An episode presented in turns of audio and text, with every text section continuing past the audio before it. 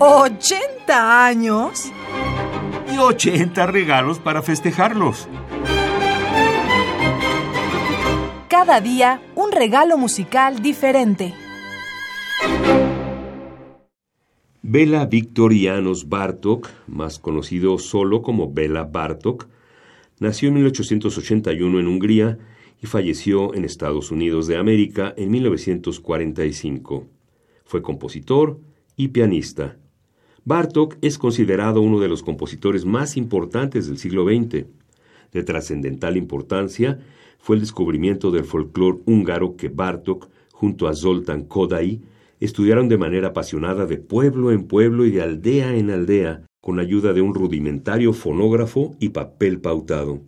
Su influencia en su propia labor creadora sería determinante hasta convertirse en la principal característica de su estilo y permitirle desvincularse de la profunda deuda con la tradición romántica anterior. Bartok fue uno de los fundadores de la musicología comparada, que más tarde se convirtió en etnomusicología. Pero no solo el folclore húngaro atrajo sus oídos, también lo hicieron el eslovaco, el rumano, el turco y el árabe. Y no se limitó a citarlo o a recrearlo en sus obras. Antes, al contrario, el folclore era solo el punto de partida para su música, absolutamente original, ajena a los grandes movimientos que dominaban la creación musical de la primera mitad del siglo XX, el neoclasicismo de Stravinsky y el dodecafonismo de Schoenberg, por más que en ocasiones utilizara algunos de sus recursos.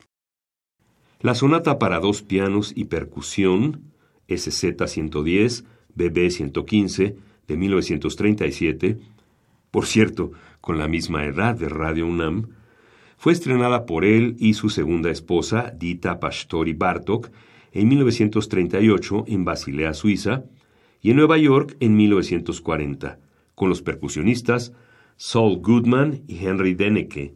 La partitura requiere de cuatro intérpretes, dos pianistas y dos percusionistas, que tocan siete instrumentos, entre ellos timbales, bombo de gran casa, címbalos, triángulo, caja de cigarrillos, tam-tam o gong y xilófono.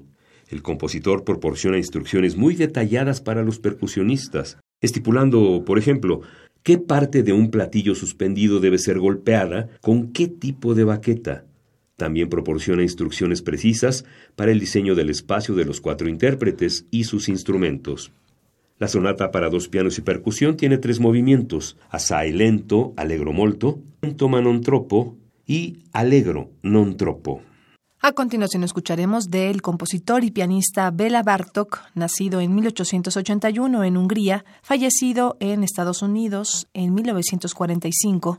Primer movimiento, assai lento, allegro molto, de la sonata para dos pianos y percusión SZ 110 de 1937 en tres movimientos. Fue editado por el sello Deutsche Grammophon en 1994. Interpretan Marta Argerich y Nelson Freire en los pianos, Peter Sadlo y Edgar Gugeis en las percusiones.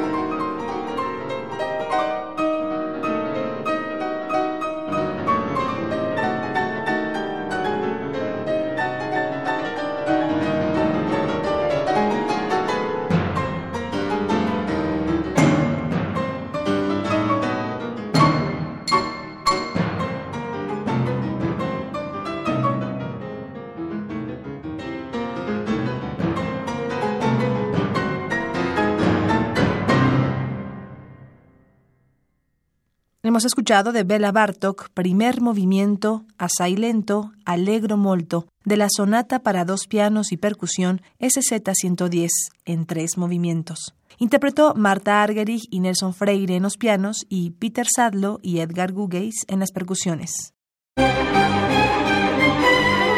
¿80 años? Y 80 regalos para festejarlos. Cada día un regalo musical diferente.